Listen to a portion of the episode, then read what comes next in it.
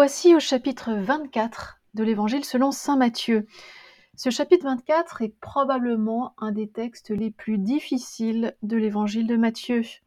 Il s'agit du dernier discours, le discours qu'on appelle le discours eschatologique. Eschatologique car il va parler de l'eschaton, c'est-à-dire la fin de toute chose, la fin des temps, ou plutôt, ou mieux dit, L'eschaton, c'est l'achèvement du plan de salut de Dieu. Voilà, il faut donc bien comprendre ce qu'on entend par fin. Non pas une fin catastrophique et dramatique comme on le voit dans les films de science-fiction, mais plutôt la fin comme l'achèvement du plan de salut divin. Ce qui rend ce texte particulièrement difficile, vous allez l'entendre dès que nous commencerons à le lire, c'est qu'il est écrit dans un langage bien particulier, le langage qu'on appelle apocalyptique. Ce langage apocalyptique, il s'agit en réalité d'un genre littéraire. Apocalypse vient du mot grec apocalypsis qui signifie révéler, révélation, littéralement dévoilement. Alors ce, ce genre littéraire, très juif, qui semble être apparu dans, un contexte très spécial. Justement, ce contexte est un contexte de crise. Ce, genre littéraire apparaît dès le deuxième siècle avant Jésus-Christ, lorsque les Juifs sont persécutés.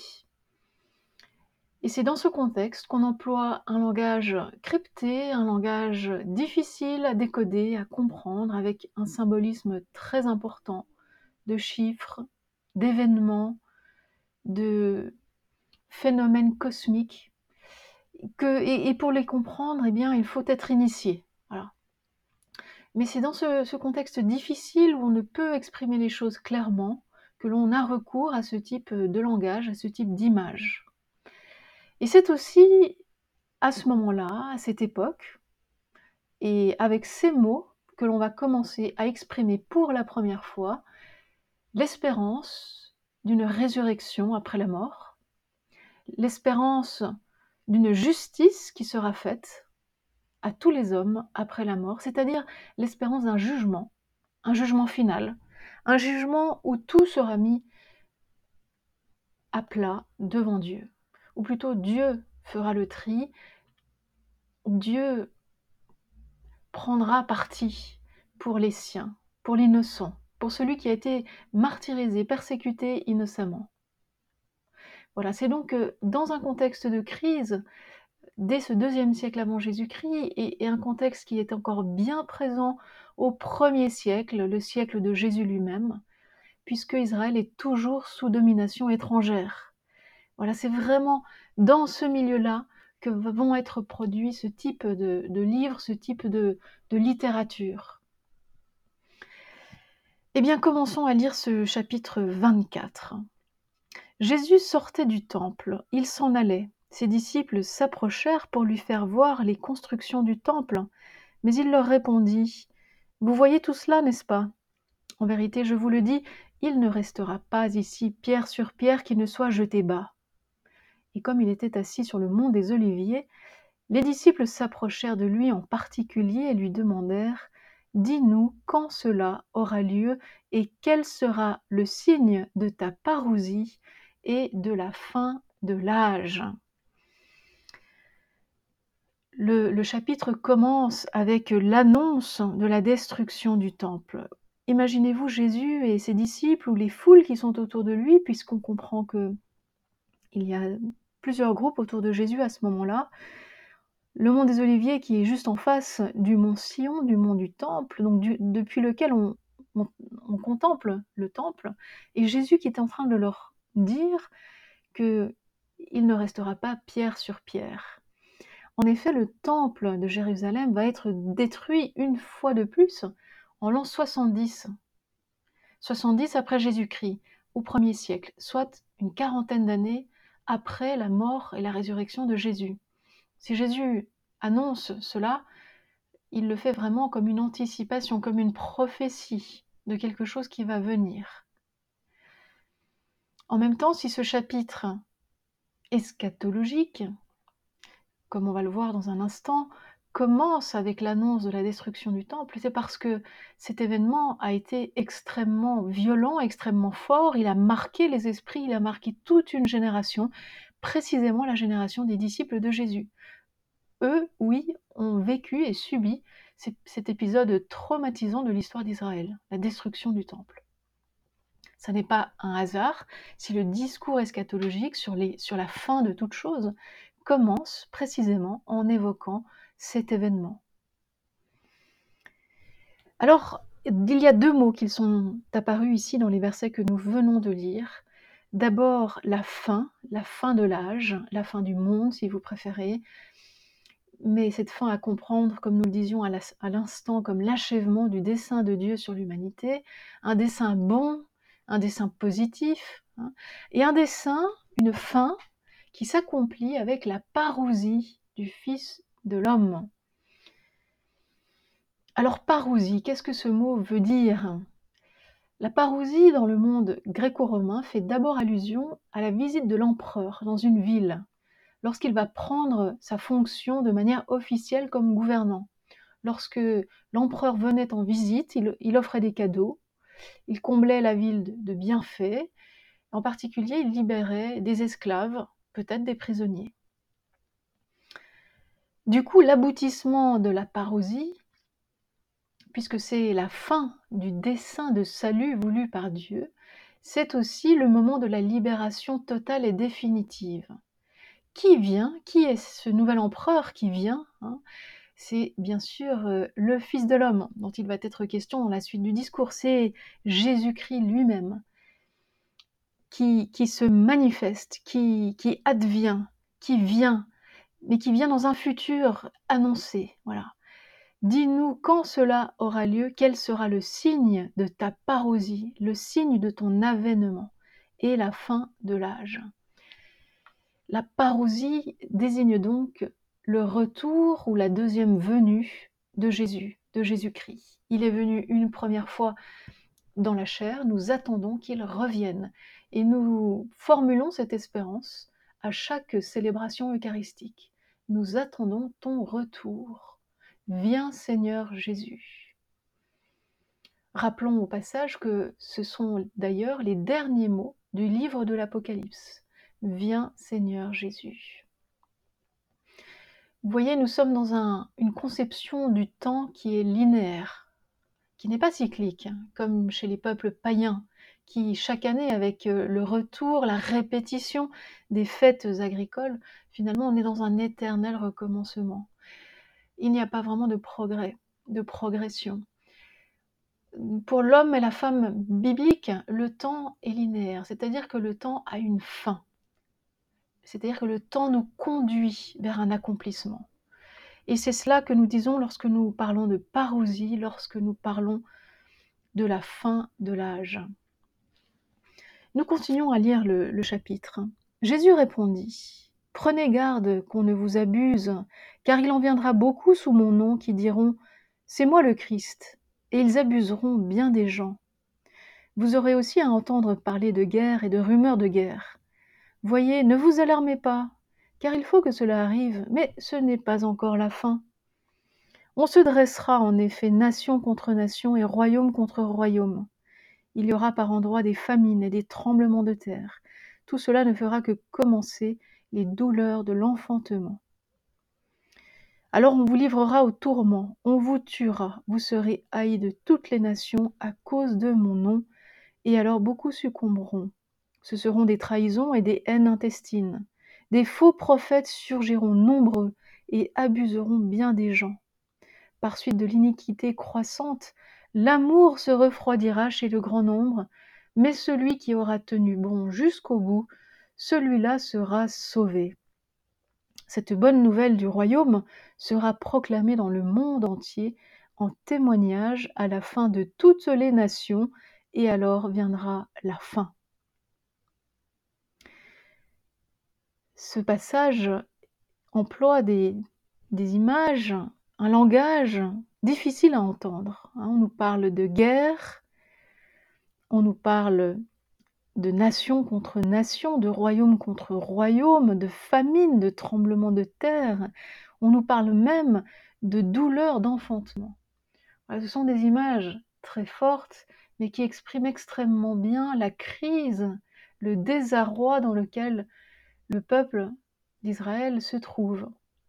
C'est dans ce temps de crise que l'on est à même d'espérer, d'espérer un retour, un retour du Christ, un avènement du Christ, une parousie du Christ, une manifestation divine. On, on, souhaite que Dieu vienne faire justice et nous libérer de tous ces maux.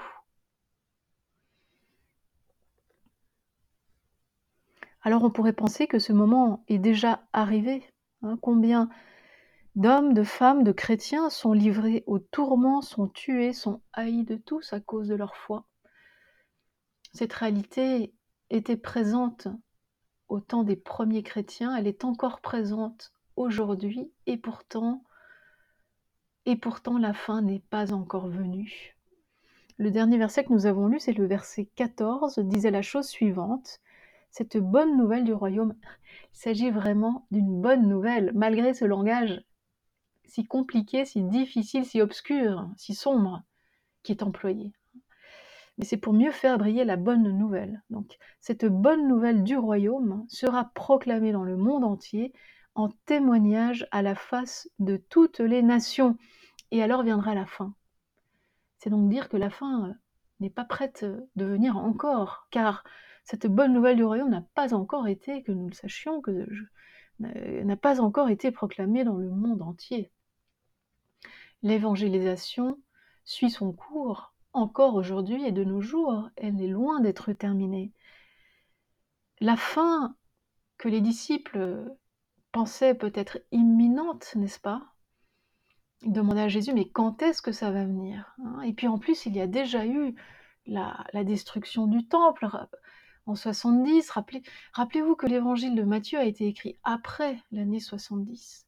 Donc lorsque on écrit l'évangile et donc on raconte et on fait mémoire euh, d'une manière nouvelle, en réécrivant un évangile, on fait mémoire de ce que Jésus a dit et a fait, eh bien on a en tête cet événement si terrible qui a été la destruction du temple. Donc on ne peut pas réécrire l'évangile sans faire mention de, cet événement, de cet épisode inoubliable, insurmontable.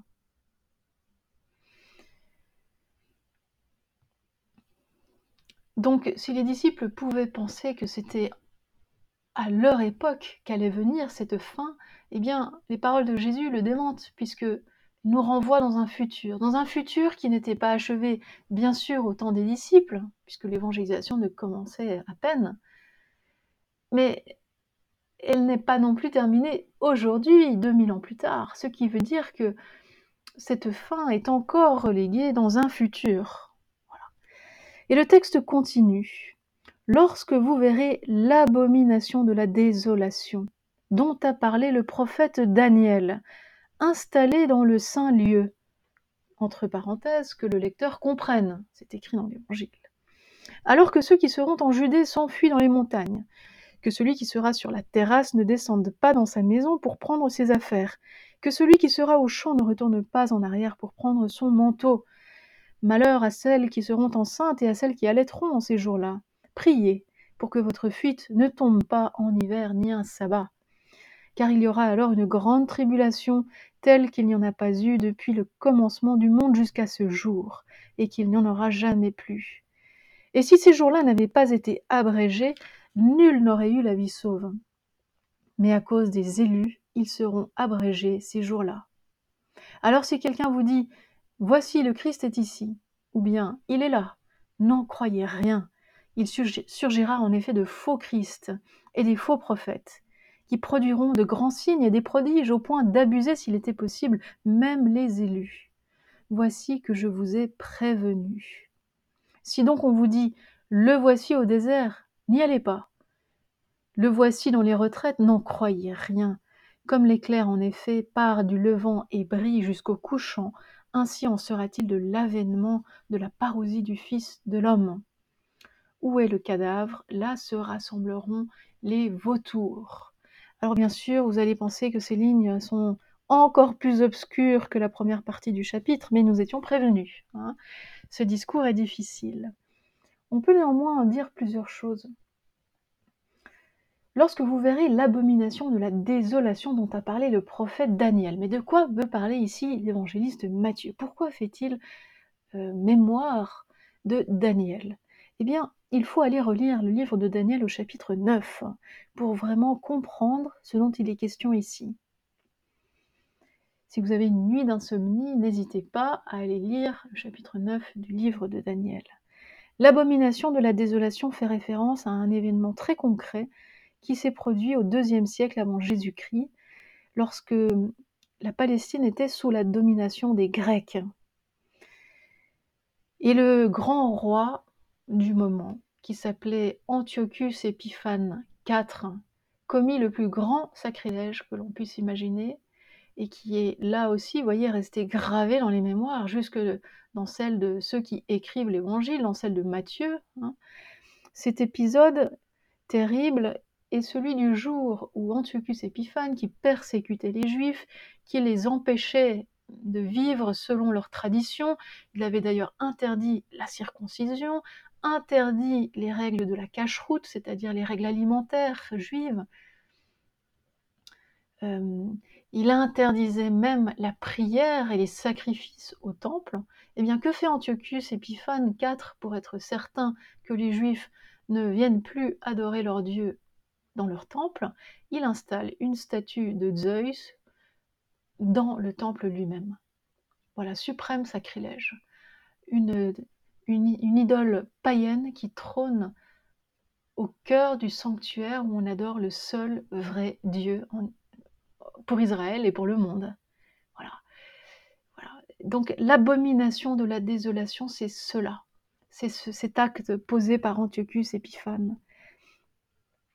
Vous voyez, le principe, c'est que, en fait, nous relisons, ou plutôt les Juifs relisent leur présent, c'est-à-dire les, les, terribles épreuves qu'ils vivent dans leur présent, à la lumière des événements déjà traversés par le peuple quelques siècles plus tôt. Donc ce qui, avait été écrit par Daniel est amené, est rendu présent, est actualisé dans le présent de l'évangéliste Matthieu euh, au premier siècle après Jésus-Christ, finalement pour euh, donner du sens, pour réexprimer à nouveau la grande catastrophe qu'a été la destruction du temple en 70 euh, par Titus, le fils de Vespasien. Voilà. Donc vous voyez, on fait sans arrêt un retour des allers-retours entre l'Ancien et le Nouveau Testament pour expliquer les malheurs que, nous traversons comme peuple. D'ailleurs, cette pédagogie devrait être aussi la nôtre. Pour éclairer notre présent, nous allons lire et puiser dans les Écritures d'Israël ou dans le Nouveau Testament ce qui est susceptible de donner du sens à ce que nous traversons.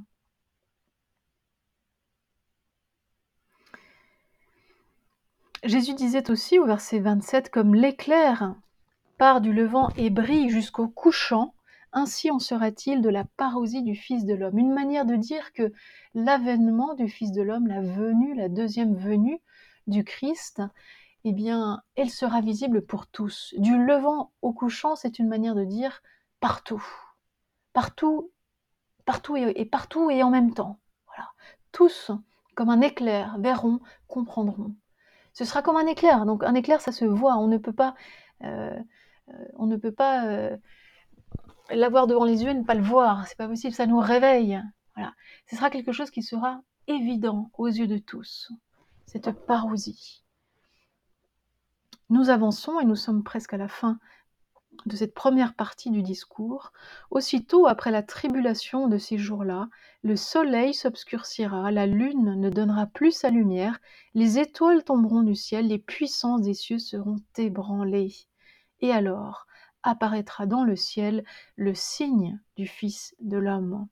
Alors toutes les races de la terre se frapperont la poitrine, et l'on verra le Fils de l'homme venant sur les nuées du ciel avec puissance et grande gloire il enverra ses anges avec une trompette sonore pour rassembler ses élus des quatre vents des extrémités des cieux à leurs extrémités. le soleil qui s'obscurcit, la lune qui ne brille plus, les étoiles qui tombent du ciel, des phénomènes cosmiques, bien qu'il faille préciser que les étoiles qui tombent du ciel, il ne faut pas imaginer des météores qui tombent sur la planète, hein, sur la planète Terre. Les étoiles qui tombent du ciel, cela fait référence hum, dans la Bible, dans l'Ancien Testament, à la chute des anges déchus. C'est-à-dire les démons qui sont chassés du ciel. Vous pouvez aller relire dans l'Apocalypse au chapitre 12 le grand combat de, l'archange Michel contre les démons.